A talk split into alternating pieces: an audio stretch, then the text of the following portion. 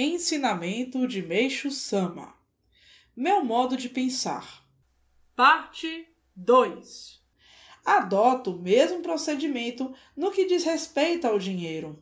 Divido o capital disponível em três partes, duas das quais ficam como reserva. Assim, se na primeira etapa faltarem recursos para a conclusão de um trabalho, emprego a segunda parte do numerário em disponibilidade e, no caso de esta também ser insuficiente, recorro à terceira.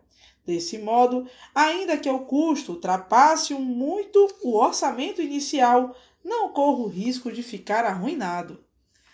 Antes de concretizar qualquer resolução, faço também todos os preparativos necessários e estudo com atenção diversos pormenores.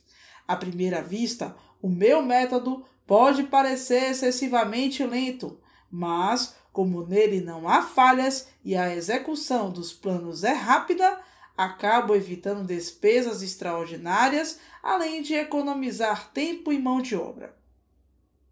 Todos os cuidados, no final, representam um lucro considerável. Conforme vocês sabem, planejo grandes empreendimentos seguidamente e sempre consigo realizá-los com alegria e sem preocupações.